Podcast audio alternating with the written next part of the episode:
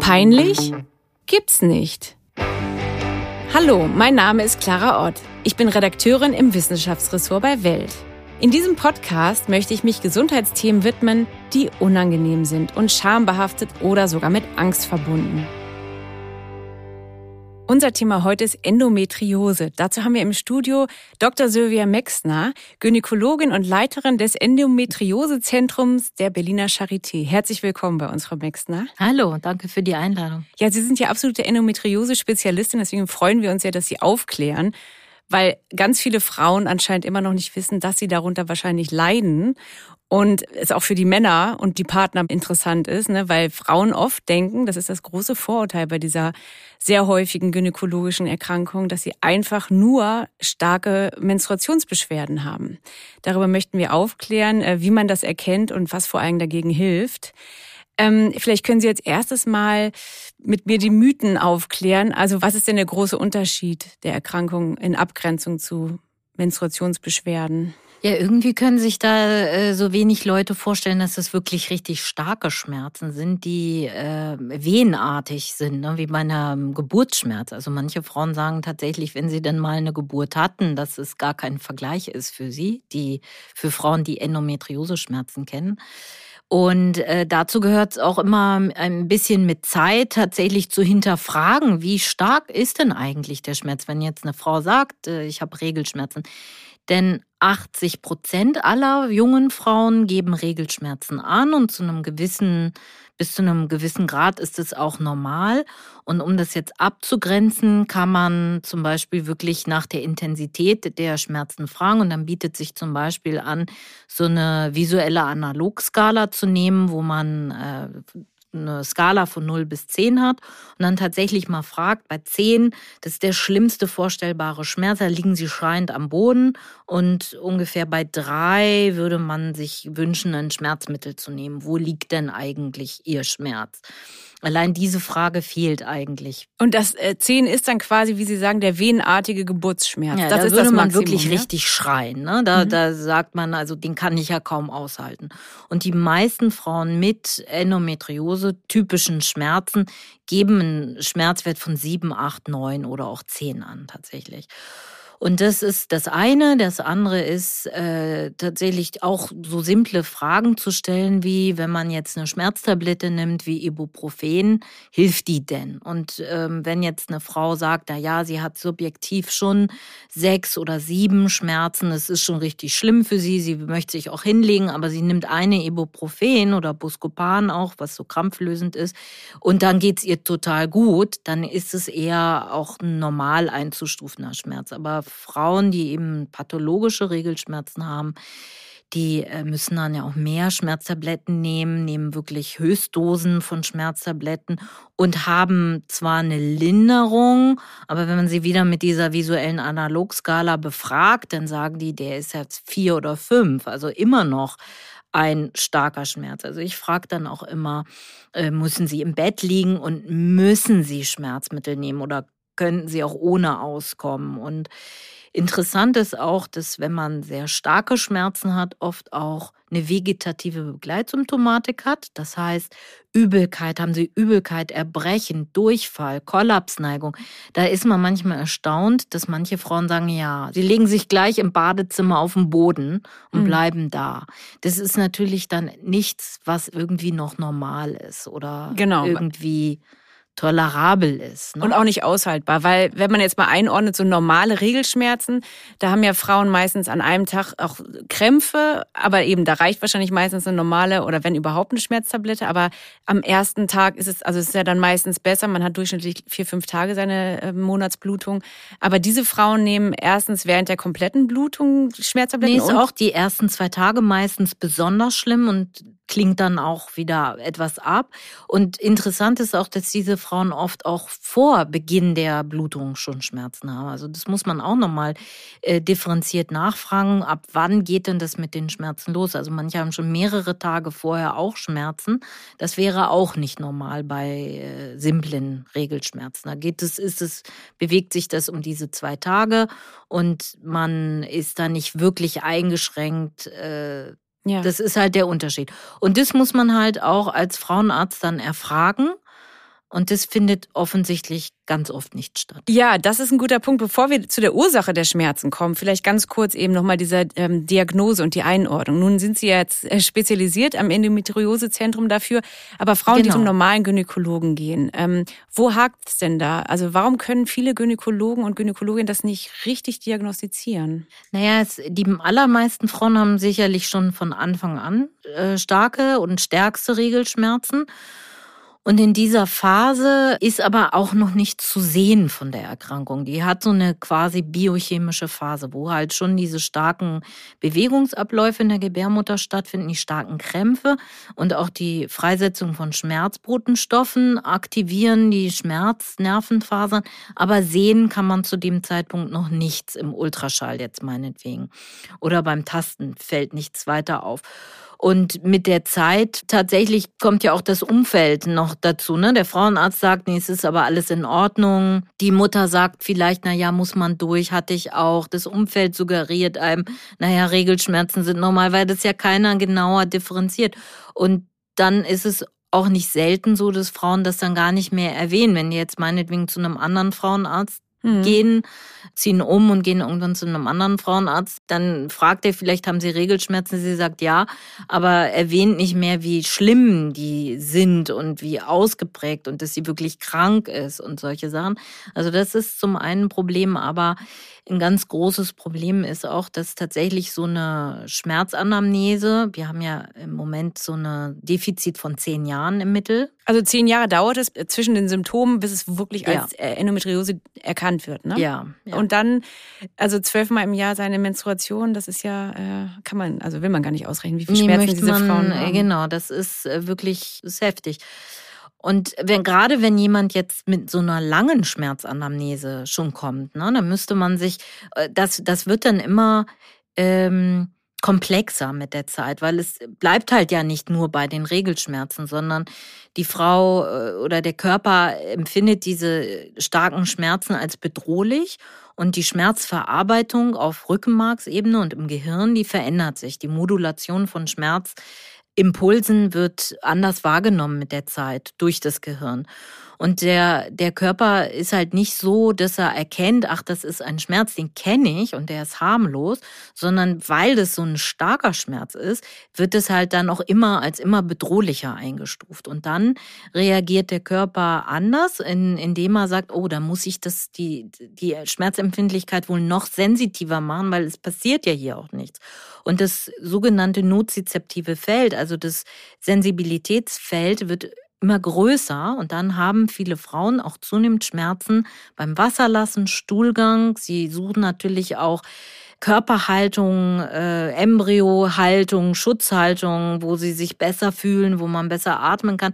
Und dadurch kommt es dann auch zu Fehlhaltung und Verspannung im Beckenboden. Dann kommen eben Schmerzen beim Geschlechtsverkehr und zunehmend also auch chronische Unterbauchschmerzen äh, zusammen und spezifische Darm- oder Blasenbeschwerden. Schmerzausstrahlung in den Rücken oder sonst wo.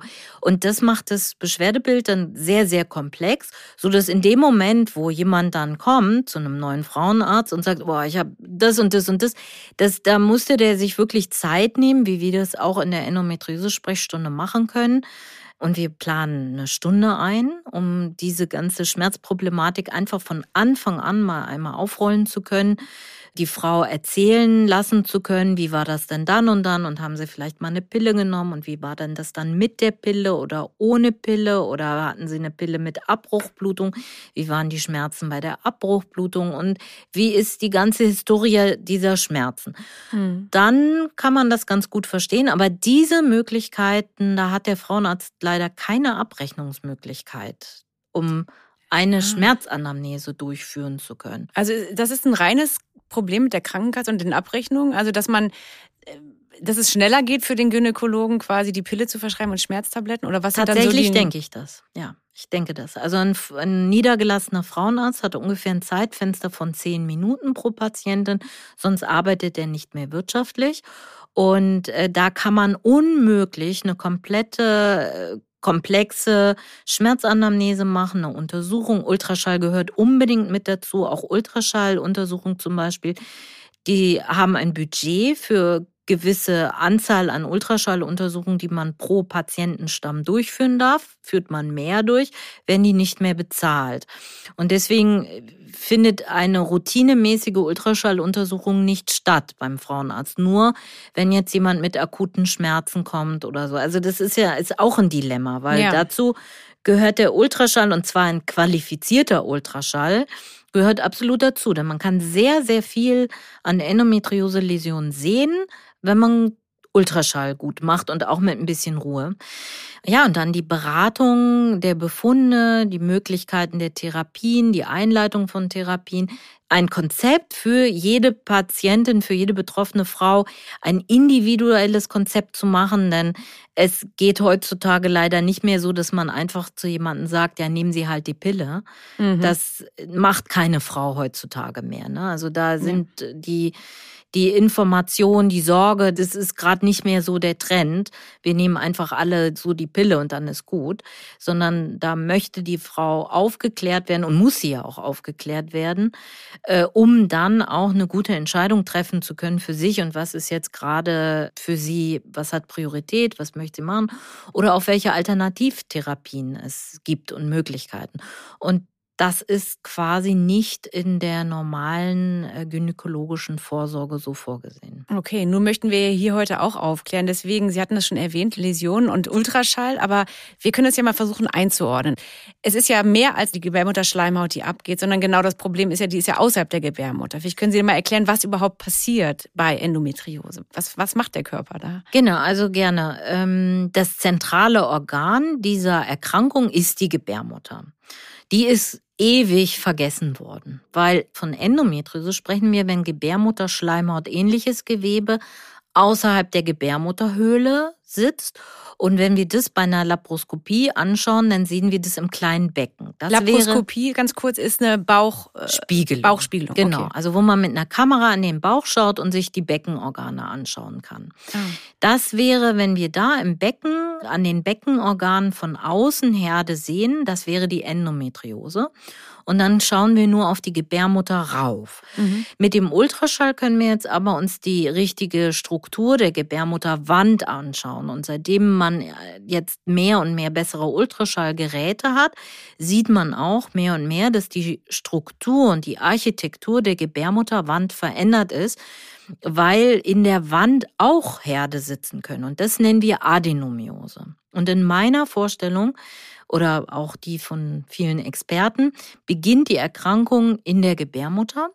Die Anlage, dass eine Gebärmutter sich sehr stark bewegen kann, die ist, denke ich, genetisch tatsächlich. Und äh, nun haben wir aber zwischen Gebärmuttermuskulatur und Schleimhaut keine Verschiebeschicht. Und wenn diese Gebärmutter sich nun stark bewegt während der Menstruation, dann kann in dieser Zone, in dieser Schicht zwischen Schleimhaut und Muskulatur quasi wie so eine Mikrotraumatisierung stattfinden, wie Mikrohaarrisse, wenn man sich das so vorstellt. Reparaturmechanismen werden in Gang gesetzt, diese kleinsten Läsionen oder Defekte, sage ich mal, zu reparieren. Mhm. Und im Zuge dessen werden dann eben auch Enzyme hochreguliert, die zur Wundheilung das erforderliche Östrogen bilden. Östrogen als Hormon, weibliches Hormon, ist bei Wundheilungsprozessen immer erforderlich. Und das passiert dort. Und Östrogen ist auch wieder ein Aktivator für Zellteilung und Zellerneuerung und für Gefäßneubildung und äh, ein Trigger sozusagen dann dort diese Umbauprozesse mit zu steuern. Und das sehen wir mehr und mehr mit dem Ultraschall, dass diese Übergangszone nicht mehr ganz glatt ist, wie sie das normalerweise wäre, sondern eben unregelmäßig und das tatsächlich dann von der Schleimhaut ausgehend über diese Grenze in die Muskelwand Zellen abwandern und in der Muskulatur dann Herde bilden. Und richtig sichtbar ist es halt erst, wenn die Gebärmutterwand sich halt tatsächlich verändert und immer dicker wird. Also das wäre zum Beispiel so ein typisches Zeichen dass äh, eine Asymmetrie der Gebärmutterwände entsteht. Also eine Wand ist doppelt so dick wie die andere. Das wäre auffällig. Dann okay. kann man sich diese Übergangszone anschauen. Ganz kurz, wenn ich reingrätschen darf, das müsste ein normaler Gynäkologe aber bei der normalen Ultraschalluntersuchung dann der Gebärmutter ja eigentlich schon sehen. Genau, oder? dazu muss er aber Ultraschall machen. Ja. Okay. Und dann ist es quasi wie eine Blickdiagnose. Also ja. ein Geschulter müsste das sehen. Nur da ist, glaube ich, auch noch ein Defizit, dass das nicht so allgemein anerkannt ist. Weil früher hat man halt immer gesagt, na, eine Adenomiose, die kann man halt nur sicher beweisen, wenn man eine histologische Sicherung macht. Aber dazu muss man ja das Organ rausnehmen und das wollen wir ja gar nicht. Nee, das wollen wir nicht. Ne? Also als ich vor 20 Jahren das erste Mal von Adenomiose gelesen habe und in mein Lehrbuch damals geguckt habe, da wurde das als Erkrankung der Frau in meinem Alter beschrieben, die nämlich nach abgeschlossener Familienplanung mit Ende 40 dann irgendwann sagt, ah ja, ich habe jetzt die Nase echt voll, ich lasse mir die Gebärmutter entfernen. Und dann hat der Pathologe natürlich Adenomiose gesehen. Okay. Und dass das wirklich auch schon ganz junge Frauen betrifft und dass dieser Prozess viele Jahre geht und voranschreitet und eben quasi anfangs nicht wirklich sichtbar ist, das weiß man noch nicht so lange. Das, dieses mhm. Bewusstsein ist einfach nicht da gewesen für die Gebärmutter. Ja, das wollen wir ja heute auch schaffen, das Bewusstsein. Und wie dieses Gewebe, was außerhalb der, des Uterus ist, ist ja auch ähnlich der Gebärmutterschleimhaut, oder? Ja, sogar nicht nur wie Gebärmutterschleimhaut. Wir denken nämlich, dass es tatsächlich auch um aktivierte Stammzellen geht, die dann in der Gebärmutter zur Wund Wundheilung aktiviert werden. Da gehören ja auch Stammzellen hin. Aber wenn die jetzt ihre Nische verlassen und entweder in die Muskelwand abwandern oder durch die Eileiter in den Bauchraum, dann können die nicht nur Schleimhaut ähnliches Gewebe bilden, sondern wir finden sogar Muskulatur drumherum. Und somit sind es eigentlich mini, mini kleine Gebärmütter, die dort sitzen. Ach, echt? Ja. Okay, weil Sie nennen das Ganze ja Endoherde oder Endometrioseherde. Es gibt ja verschiedene Begriffe. Läsion, vielleicht können Sie das nochmal definieren, was man dazu sagt. Weil es gibt ja noch immer dieses, diesen Gedanken, das ist vielleicht eine Zyste oder ein Myom, aber das ist ja auch wieder was anderes dann, ne? Ja, naja, Myom ist äh, ein gutartiger Muskelknoten in der Gebärmuttermuskelwand. Da haben wir bessere Kenntnisse drüber. Das ist ja auch ein großes Blutungsproblem, also dass Frauen dann sehr stark bluten. Also da ist die Wahrnehmung viel äh, ausgedehnter, denke ich, also was Myome angeht, als Adenomiose. Und Zysten zum Beispiel können bei Endometriose schon auch entstehen an den Eierstöcken. Denn wenn sich ein so eine Endometriose-Läsion, ja, ich sage immer Läsion, in den Eierstock eindringt. Und es ja auch diese Gebärmutter-Schleimhautartige Funktion hat. Und es ist jetzt ein, ein geschlossener Raum, dann blutet diese Zyste tatsächlich auch zyklisch mit ab aber es fließt ja, kann ja nicht abfließen, weil ich dann einen geschlossenen Raum im Eierstock habe. Sind das die, die man Schokoladenzysten Das sind nennt? dann die Schokoladenzysten. Das genau. war ein Wort, über das ich in der Vorrecherche gestolpert bin. Also Schokoladenzyste, das, da denkt man ja eigentlich, Schokolade ist positiv gemeint, aber es heißt Schokolade, weil es dunkelrot durch das Blut gefärbt, also so bräunlich-rot gefärbt genau, ist. Genau, so ein ne? ganz zähflüssiges, braunes wie flüssige Schokolade. So kommt der Aber komisch, Begriff also, wer, sich den, wer sich den Begriff ausgedacht hat. Sehr schön, es können alles nur Männer gewesen sein. Ja, aber gut, aber dass man Mini-Gebärmütter quasi im Bauchraum hat, da können wir nämlich mal ein bisschen hochwandern, also wo das überall einen Befall geben kann im Körper, weil das ist ja genau das, was auch auf andere Organe gehen kann. Ne? Vielleicht können Sie da mal so die klassischen genau, also betroffenen die, die, Regionen. Die klassischen Regionen, die beziehen sich tatsächlich der, der, das Abflussgebiet der Eileiter. Also wir, wenn man seine Menstruationsblutung hat, dann kann tatsächlich äh, Blut auch äh, durch die Eileiter in den Bauchraum zurückfließen. Man nennt es retrograde Menstruation. Und in diesem Flussgebiet siedeln sich auch gerne eben diese Endometrioseherde an, die dann äh, meistens in Bauchfell sitzen das kleine Becken ist ausgekleidet von einem hauchdünnen Häutchen und das nennt sich das Bauchfell. Und da sitzen diese Herde drin. Und normalerweise sind sie überwiegend auch oberflächlich und äh, wachsen innerhalb dieser Schicht dieses Bauchfells. Aber sie können eben auch, und das ist das Besondere an Endometriose, obwohl es eine gutartige Erkrankung ist, gutartige Erkrankungen respektieren eigentlich die äh, Grenzen, die Organgrenzen, also wie ein Myom. Ne? Das wächst dort zwar verdrängend, aber man kann es sehr raus ähm, enukleieren, sagen wir dazu, Mediziner, wie so ein Korken. Man kann es rausziehen und dann ist es sozusagen komplett raus. Aber Endometriose hat tatsächlich die Eigenschaft, nicht immer, in zehn Prozent der Fälle, die Organgrenzen überschreiten zu können und in die Tiefe hineinwachsen zu können. Und dann können solche Herde tatsächlich sogar in den Darm hineinwachsen oder äh, tiefer von, es gibt so Bandstrukturen, wo sie gerne sitzen, die sogenannten Sakrotarinligamente, die die Gebärmutter mit dem Rücken verbinden. Da sitzen sie gerne oder sie wandern in die Schicht zwischen Scheide und Darm und können dort tiefere Knoten bilden. Und äh, das sind dann schon schwerwiegendere Fälle mit sogenannter Darmendometriose. Ganz kurz, Sie hatten ja vorhin erwähnt, dass die Frauen dann Probleme auf der Toilette haben. Beim Stuhlgang ist es dann genau, weil der Bereich betroffen ist, dass man dann deswegen Schmerzen dann hat? Dann sehr häufig auch sowieso. Aber Frauen können auch Schmerzen beim Stuhlgang haben, wenn sie keine Herde am Darm haben, weil so. alles so so sensitiv ist für den Schmerz. Aber klar, wenn Sie einen Darmherd haben, dann haben Sie nicht nur Schmerzen beim Stuhlgang, Sie können sogar Stuhlunregelmäßigkeiten haben, extrem krampfartige Schmerzen vor dem Stuhlgang, äh, bis hin zum zyklischen Darmverschluss, also dass man keinen Stuhlgang haben kann, weil der Knoten dann auch ein mechanisches Problem im Darm machen kann. Und sowas kann, können, kann man auch an der Blase haben.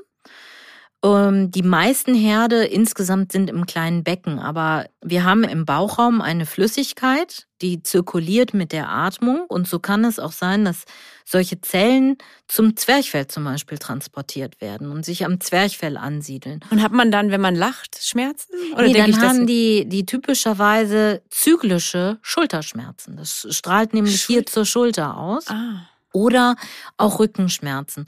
Und da, das ist auch etwas, was oft Jahre braucht. Ne? Manche Frauen haben eine, eine Arthroskopie von der Schulter, äh, weil der Orthopäde nicht nach Zyklusbeschwerden zum Beispiel okay. fragt, dass das wirklich dann immer im Zusammenhang mit der Blutung auftritt. Das ist da das ganz entscheidende Phänomen. Und wenn das nämlich eigentlich vorliegt, dann gibt es gar nichts anderes, was, also es gibt keine andere Erkrankung, die zyklische Schulterschmerzen macht, als die Zwerchfellendometriose. Okay, also ich sehe schon, da gibt es dann verschiedene, also es ist eben eine individuelle Krankheit, wie Sie vorhin schon gesagt genau, haben. Es, es braucht individuelle zum Teil Therapie. super komplex. Also da kann man ewig drüber sprechen. Es gibt ja, Frauen, die haben Nabelendometriose oder nach Kaiserschnitten Endometriose durch Verschleppung von Zellen in die Bauchdecke. Aber meistens, also ich sag mal, äh, die allermeisten Läsionen und Herde siedeln sich im kleinen Becken an. Vielleicht können Sie noch einmal jetzt äh, erklären, es baut sich ja mit dem Zyklus auch immer auf und dann wieder ab. Man hat aber trotzdem durchgehend diese Herde, oder? Also man spürt die Schmerzen, aber die sind ja nicht jetzt weg und sind dann nach drei, vier Wochen wieder da, sondern genau. was passiert da genau über diesen Menstruationszyklus? Naja, die Gebärmutterschleimhaut, die kann ja nach außen abbluten, deswegen die fließt dann als Menstruationsblut ab, aber die endometriose Herde, die äh, sind, sitzen da im Bauchfell und die bilden auch klitzekleine Drüsen, durch die Gebärmutterschleimhaut, ja? durch, also durch das Östrogen, genau. Ne? Wir haben in einem normalen Zyklus mit Ovulation äh, bildet sich ja im Eierstock Östrogen, damit die Schleimhaut aufgebaut wird, damit sich ein befruchtetes Ei einnisten kann. Und in diesen Mini-Gebärmüttern passiert, passiert dann eben auch. auch. Ja, die bauen okay. sich auch auf. Und mhm. dann, wenn es dann zur Menstruationsblutung kommt, weil eben das Progesteron wieder abfällt, weil es kein äh, Ei, Einnistung stattgefunden hat, dann setzen die eben auch Schmerzbotenstoffe frei und haben eben dann eine lokale Entzündungsreaktion, weil sie nirgendwohin abbluten können in dem Sinne, sondern ja in Knoten und Läsionen gefangen sind. Und wie ist das, wenn die Frau dann schwanger ist? Also ich meine, das müssen wir vielleicht kurz bevor, äh, also eigentlich ist es schwer, schwanger zu werden. Ne? Thema unerfüllter Kinderwunsch ist ja oder Unfruchtbarkeit ist ein Thema. Es ist wirklich schwer für diese Frauen schwanger aber zu werden. nicht für alle. Das kann man gar nicht jetzt so verallgemeinern. Und okay. das ist wirklich sehr komplex auch und individuell und kommt vor allen Dingen auch sehr darauf an, wann die Frauen versuchen, schwanger zu werden. Es ist okay. auf jeden Fall ein Punkt, wenn man jetzt ähm, mit Ende 30 ab 35, meinetwegen so das, ne, man hat seine Karriere irgendwie geplant und, und denkt sich, so, jetzt ist auch noch mal Zeit für ein Kind. Und wenn man dann äh, versucht, erst schwanger zu werden und vorher gar nichts von der Erkrankung wusste, und dann stellt sich heraus, man hat eine ganz ausgedehnte Endometriose, eine komplexe Endometriose, dann ist es oft tatsächlich schwierig. Aber die Frauen, die sich tatsächlich äh, frühzeitiger entscheiden, auch mal schwanger zu werden, wo Endometriose noch nicht so ausgedehnt ist, die haben oft auch sehr, sehr gute normale Chancen, schwanger zu werden. Aber trotzdem, von den Frauen, die nicht schwanger werden, haben viele Endometriose. Mhm. Und bei den Frauen, die, sagen wir mal, die haben dann Kinder bekommen, empfehlen Sie dann in diesen starken Fällen auch später die Gebärmutter zu entnehmen, wenn die schon einen erfüllten Kinderwunsch haben? Und sich das nicht, äh, also die Schmerzen danach ja weitergehen? Naja, also die Gebärmutterentfernung ist sicherlich eine Option und wenn eine Frau ihre gewünschte Anzahl an Kindern bekommen hat, dann kann man das auch überlegen. Aber wir haben halt leider sehr viele Frauen, die auch so sehr chronische Schmerzen entwickeln. Und damit ist es dann leider gar nicht getan, dass man nur die Gebärmutter entfernt. Denn die Eierstöcke würden wir bei jungen Frauen in jedem Fall belassen. Und die mhm. bilden ja weiter, also man behält ja seinen Zyklus, auch wenn die Gebärmutter entfernt ist. Und die Eierstöcke, äh, nur, nur mal zum Verständnis, die lässt man drin, damit das nicht so eine krasse Hormonumstellung ist. Ne? Genau, also das wir können jetzt auf gar keinen Fall junge Frauen damit ja in die Wechseljahre schicken. Mhm. Dann gibt's andere Probleme. Dann gibt's äh, Osteoporose, Herz-Kreislauf-Probleme, Demenz. Also wir sind uns eigentlich alle einig, dass man im Grunde genommen bis zum 50. Lebensjahr von seinen Hormonen, die die Eierstöcke bilden, profitiert. Und bei einer Frau ab 45 kann man vielleicht darüber diskutieren, die mit zu entfernen, muss dann aber das auch abwägen, wie die familiäre Situation ist mit Herz-Kreislauf. Also solche Dinge muss man dann besprechen. Aber ansonsten, wenn jetzt aus irgendwelchen Gründen das sein musste medizinisch, dass Eierstöcke entfernt werden mussten oder durch Operationen an den Eierstöcken die Eizellreserve so stark geschädigt ist, dass die Frau vorzeitig in die Wechseljahre kommt, das kann auch passieren, dann würde man ihr sogar eine Hormonersatztherapie anbieten oder empfehlen, um dem, diesen negativen Effekten dann des Hormonmangels abzupuffern. Und das okay. ist dann auch wieder nicht das Richtige. Nee, das also, stimmt. Aber dann nochmal zum Verständnis, man kann also quasi den Uterus entfernen, aber die Eierstöcke nicht. Aber wenn man dann Endometriose hat, ist das Problem nicht gelöst, weil man ja noch diese Mini-Gebärmütter hat. Genau. Es sei denn, man, man hat die mitoperiert. Aber, also das müssen wir auch nochmal erwähnen, man kann diese kleinen Endometrioseherde schon operativ entfernen, aber es bilden sich dann immer wieder neue, oder? Ja, wobei wir natürlich schon das höchste Risiko für Rezidive, das Wiederauftreten der Erkrankung nennt sich Rezidiv, haben, wenn eine Gebärmutter da ist. Ne? Weil okay. diese Ursprungszellen kommen halt immer wieder aus der Gebärmutter. Deswegen geben wir nach einer operativen Entfernung solcher Herde auch eine Hormontherapie, eine Langzeittherapie zur Rezidivprophylaxe. Aber tatsächlich ist es so, selbst wenn die Gebärmutter entfernt ist, Zysten an den Eierstöcken zum Beispiel können auch auftreten. Also es ist nicht so oft, aber ich habe tatsächlich gerade vor zwei Wochen eine Patientin operiert, der ich selber, ich glaube 2018 die Gebärmutter entfernt hatte, sogar auch mit Darmteilresektion, weil sie einen Darmherd hatte und die jetzt wieder kam äh, mit wieder stärksten Schmerzen und Endometriose am Eierstock hatte. Mhm. Und dann haben wir sie nochmal operiert. Die konnte zum Beispiel wegen einer Epilepsie, wegen den Epileptika-Medikamenten keine Hormone nehmen und sollte diese auch nicht nehmen, weil die, das interagiert dann in der Leber mit dem Abbau. Und da hatten wir auf eine Hormontherapie verzichtet. Und okay. da hat sie tatsächlich wieder Endometriose bekommen. Genau, weil, also weil richtig blöd. heilbar ist es eben nicht. Ne? Sie sagen, es kann immer wieder kommen. Also es endet aber ein bisschen mit den Wechseljahren bei den meisten, oder? Oder endet genau. es komplett mit den Wechseljahren? Also ja, in den normalen die, Wechseljahren. Die, die Aktivität, weil dann mit den Wechseljahren haben wir eben dann keine Östrogenbildung mehr in den Eierstöcken. Also das trocknet dann aus in dem Sinne. Aber wenn jemand bis dahin starke Narbenbildungen im Bauch hatte oder auch, also die Endometriose geht eben auch so mit einer Bindegewebsbildung einher. Wir nennen das Fibrose. dann können sich eben auch Schmerzen entwickeln, die auch unabhängig von den Hormonen sind. Und die bleiben auch nicht selten, so dass man gerade Frauen, die chronische Schmerzen hatten und besonders azyklische Schmerzen, dass die möglicherweise auch ihre Schmerzen behalten. Aber die Frauen, die sozusagen rein zyklische Schmerzen hatten, also immer genau wussten, wo sie in ihrem Zyklus gerade stehen und ihre Schmerzen immer zuordnen können, ihrem Zyklus, profitieren natürlich sehr davon, okay. wenn man dann keine Blutung mehr hat. Und deswegen ist ja auch eine sehr effektive Therapie die hormonelle Therapie, die man da immer anbietet. Und diese Frauen in den Wechseljahren, behalten die dann auch ihre Schmerzen beim Toilettengang und beim Sex? Unterschiedlich, ja. Ja, mhm. weil da, da will ich einmal die ähm, Zuhörerinnen und Zuhörer ins Boot holen, die nicht direkt betroffen sind, aber vielleicht mit jemandem zusammen sind, der Endometriose hat. Was erleben Sie denn da für, ähm, also wie kann man denn da helfen als Betroffener, außer dass man viel Verständnis hat für die Partnerin, die darunter leidet? Die Patienten, also die, die werden sie wahrscheinlich miterleben, oder? Die Partner? Ja, es ist gar, also es ist jetzt nicht so häufig, dass Partner mitkommen, aber immer wieder. Also es ist total gern gesehen und es ist auch gut, wenn die mit dabei sind. Und äh, ja, sehr viele Partner sind. Es gibt sogar wirklich auch, dass mir äh, Partner oder Partnerinnen äh, mailen und sagen, meine Partnerin hat so starke Schmerzen äh, denken Sie, das könnte sein äh, und ja, dass man jemanden bestärkt, also darin, dass diese Schmerzen nicht normal sind, dass man auch Schmerzen nicht aushalten muss. Wo gibt's denn eigentlich sowas, dass wir ja. so trainiert werden, dass wir diese Schmerzen aushalten müssen?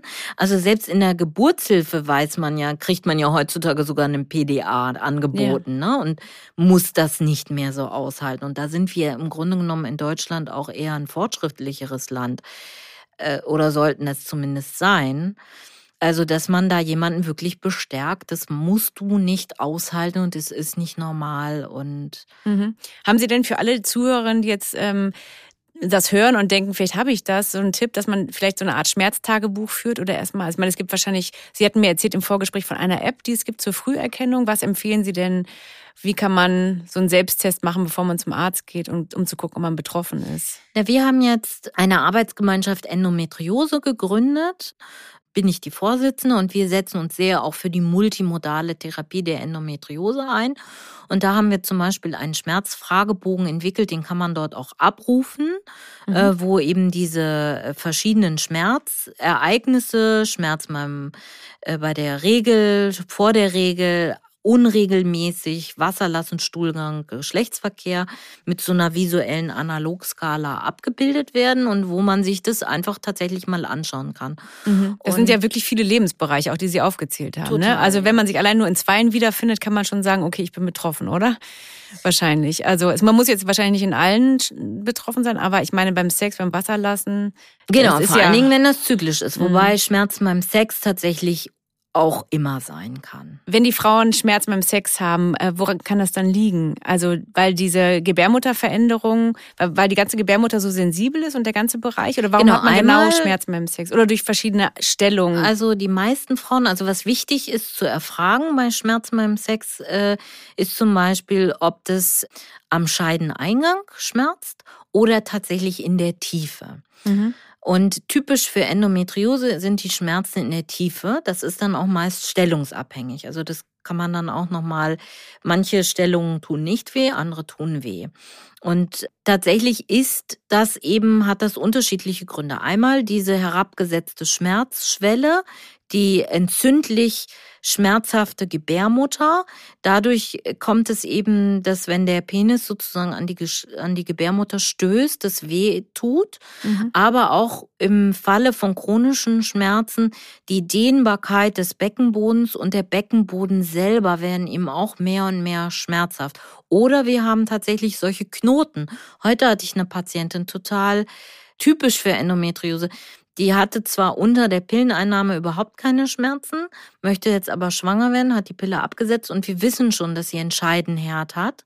Also ein Herd, der durch die ganze Scheidenwand durchgewachsen ist. Und wenn man in die Scheide schaut mit den gynäkologischen Untersuchungsinstrumenten und sich das hintere Scheidengewölbe anschaut, ich hatte eine Studentin heute bei mir, die durfte schauen, da haben wir einen richtig blauen Knoten in der Scheide gefunden, gesehen. Mhm. Und wenn man da raufdrückt, dann tut ihr das richtig doll weh. Da wäre zum Beispiel eine Operation durchaus hilfreich, aber sie hat auch Angst vor einer Operation. Das kann man auch verstehen. Mhm. Aber die hat jetzt zum Beispiel so starke Schmerzen, gerade um den Eisprung herum, dass sie gar keinen Verkehr haben kann. Und mhm. dann ist es natürlich auch schwierig, schwanger zu werden. Also das muss man auch differenziert erfragen. Daran können Sie auch schon erkennen, dass ein normaler Frauenarzt alleine das Thema äh, ja. nicht ausführlich besprechen kann. Man kann ja auch nicht sagen, guten Tag, haben Sie Schmerzen beim Geschlechtsverkehr und jetzt Erzählen Sie mir mal ganz genau, wie das da alles, wo, wie, was, wann.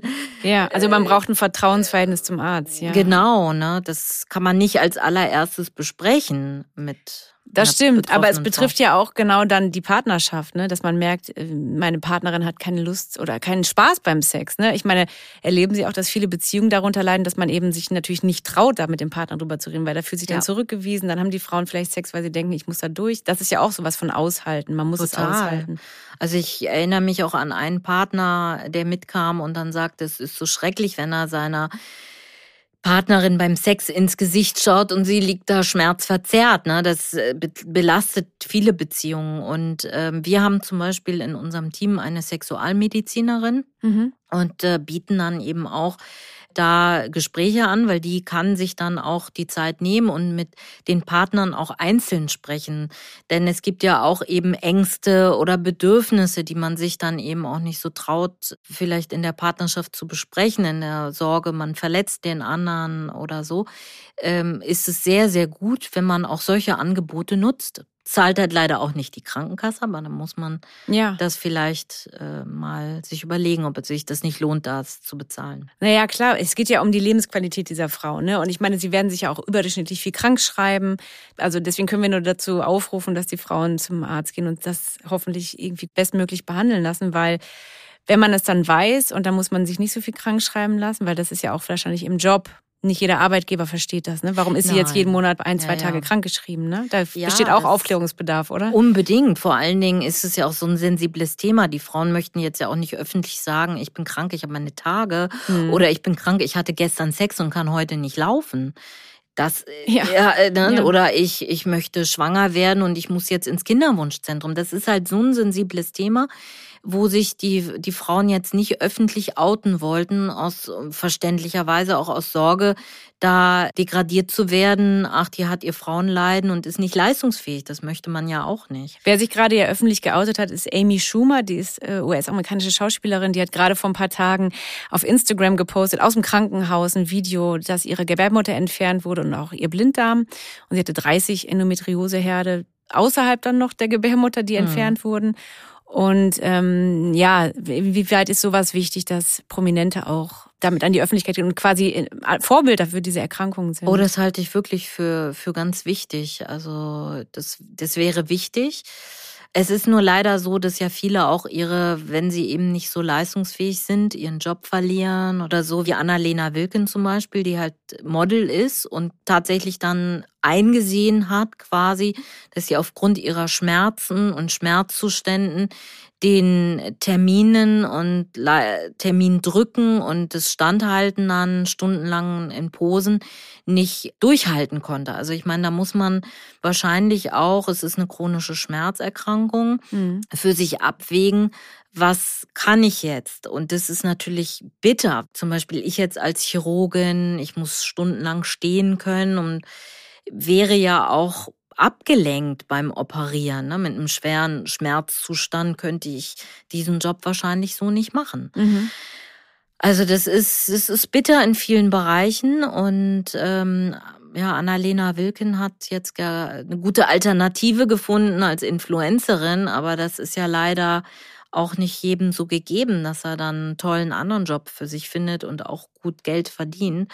Ich kenne leider wirklich viele, die auch ihr Studium äh, abbrechen mussten oder abgebrochen haben. Ähm, Karriereschritte zurückgegangen sind. Das ist auch ein Frauenthema sicherlich, weil ich denke nicht, dass Männer das so widerstandslos hinnehmen würden. Ne? Und äh, ich denke, da müssen wir uns mehr trauen, die Frauen mehr unterstützen, mhm.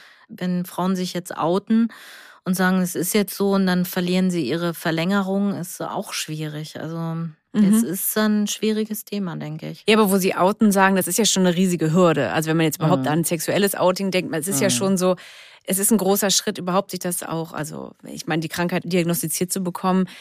Ist das für Frauen eine Erleichterung, wenn sie wissen, dass sie das haben? Oder wie erleben sie diese Frauen, wenn Tatsache. sie die quasi outen und sagen, sie haben die Diagnose? Und Na, wir, ich versuche tatsächlich ähm, die Diagnose nicht, nicht nur durchs Operieren zu stellen, sondern durch die Krankheitsgeschichte, durch die Schmerzanamnese, durch den Ultraschall, so dass wir dann schon ein individuelles Konzept erstellen und wir dann auch schon klar, ganz klar über Endometriose sprechen. Das heißt, das ist erleichternd mit hoffnungsvollem Ausblick auf Therapiemöglichkeiten, was Sie machen. Genau. Wir versuchen ein passendes Konzept zu finden.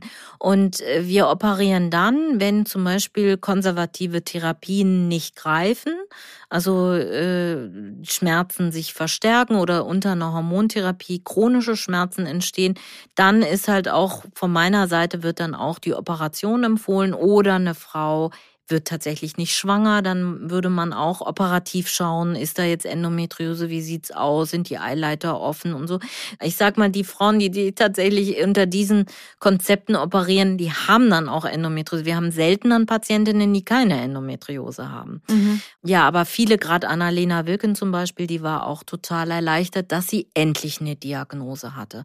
Und das stimmt, da sind doch auch viele auch in der Sprechstunde erleichtert, endlich ernst genommen zu werden, endlich ein Konzept zu haben und nicht einfach nur abgespeist zu werden, so nach dem Motto, nimm sie halt die Pille. Ich meine, da steckt es schon dahinter, dass der Frauenarzt sich irgendwie in diese Richtung Gedanken gemacht hat. Aber sie sind dann halt nicht wahrgenommen worden in ihren Fragen, ihren Bedürfnissen und in, in einem ganzheitlichen Konzept und das ist halt total wichtig. Ja, Sie haben mir gerade gesagt, die Frauen wollen ernst genommen werden, ne? Mhm. in ihren Schmerzen vor allem, ja, ja, Ne? und dass sie es eben nicht aushalten müssen. Deswegen, was haben Sie noch ähm, einen Appell für alle, die zuhören und ähm, sich nicht ernst genommen fühlen? Was gibt's noch für einen Rat in dieser notwendigen Aufklärung, wo Sie denken, das ist eine Botschaft, die möchten Sie gerne mal senden, was man nicht oft genug sagen kann? Ja, was kann man nicht oft genug sagen? Also man sollte ähm überlegen oder sich bewusst machen, dass das nicht in Ordnung ist und dass das nicht normal ist und dann auch so lange suchen,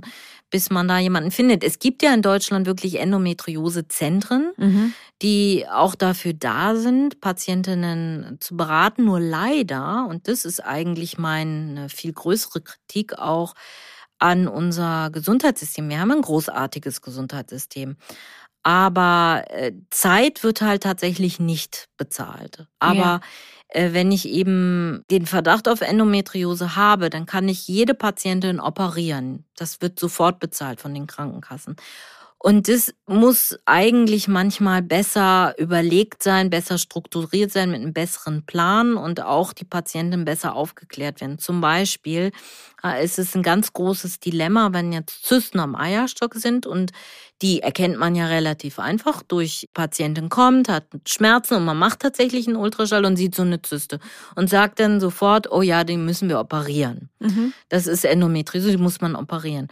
Und ähm, dann haben wir das Dilemma, dass damit auch leider die Eierstocksreserve durchaus geschädigt werden kann durch das Herausoperieren solcher Zysten, wenn gar kein Konzept dahinter steht. Also wenn vielleicht die Patientin in dem Moment gar nicht schwanger werden möchte, mhm. weil sie noch so jung ist, die Zyste aber eigentlich auch gar nicht so groß war und gar nicht hätte operiert werden müssen zu diesem Zeitpunkt. Und da habe ich äh, tatsächlich äh, eher den Appell, äh, Frauen sind dann oft froh, dass jemand sagt, naja, könnte Endometriose sein, wir müssen operieren, weil sie ja auch eine Diagnose kommen. Aber ich erlebe schon auch immer wieder Frauen, die das hinterfragen und dann tatsächlich sagen, muss denn das wirklich sein? Muss ich mich jetzt operieren lassen? Und da befürworte ich eher auch zu sagen, wir können mit dem Ultraschall sehr viel sehen. Wir können die Diagnose auch stellen. Wir können auch eine Behandlung einleiten. Und operieren tun wir aber lieber nur dann, wenn es wirklich mhm. gerade in das echte Behandlungskonzept passt. Und äh, da würde ich sozusagen auch die Skepsis unterstützen, dass Frauen das hinterfragen. Mhm. Auch. Tatsächlich sollen sie das ruhig hinterfragen, ob das gut ist jetzt mhm. für sie oder ob es noch eine Alternative gibt. Und wenn dann das Zentrum oder der, der Arzt, das Krankenhaus nicht auch über Alternativen spricht oder auch über die Eizellreserve und den Kinderwunsch und das alles, dann ist es auch keine gute Beratung in dem Moment, sondern mhm. das gehört wirklich mit dazu, dass man das vor einer Operation bespricht. Mhm. Weil ich kenne nicht wenige Frauen, die dann mit 25 dann kommen zu uns, weil sie dann ja die Diagnose einer Endometriose haben. Sie sind operiert worden, hatten überhaupt keine Beratung. Man hat ihnen nur gesagt, ja, sie haben Endometriose, jetzt nehmen sie die Pille. So, und dann fangen sie aber an zu lesen und zu überlegen und was bedeutet das und dann liest man, oh Gott, Kinderwunsch kann äh, gefährdet sein, oh Gott, dies, das, jenes und kommen sozusagen zu uns ins Zentrum und wir möchten eine Beratung. Und wir nehmen immer die Eizellreserve ab. Ist eine Blutuntersuchung, ist überhaupt nicht aufregend.